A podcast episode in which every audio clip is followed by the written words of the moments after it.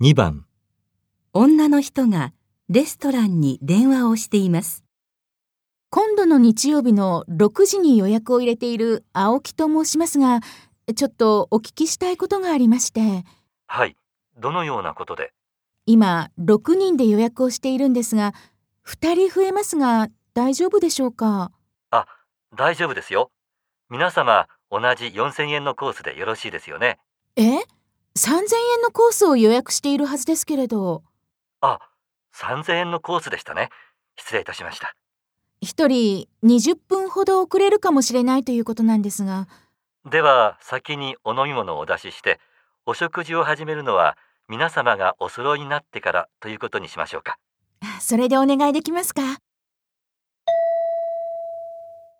女の人は何のためにレストランに電話をしましたか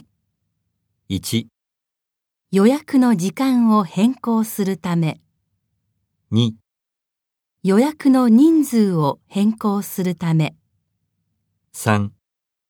料理の内容を聞くため、 4料理の内容を確認するため、